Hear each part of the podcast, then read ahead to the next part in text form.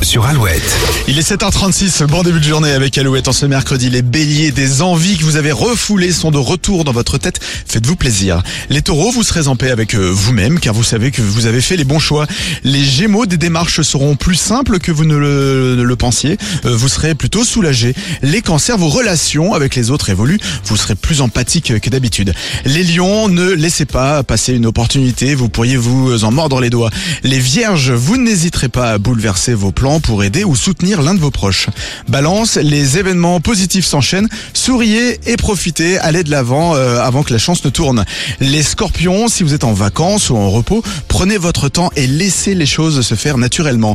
Les sagittaires, en ce qui concerne les changements, vous serez plutôt prudent, voire frileux. Capricorne, quelques tensions sont possibles à la maison. Chacun défendra sa cause sans écouter les autres. Les versos, gare aux tensions. Vous avez du mal à être raisonnable en ce moment.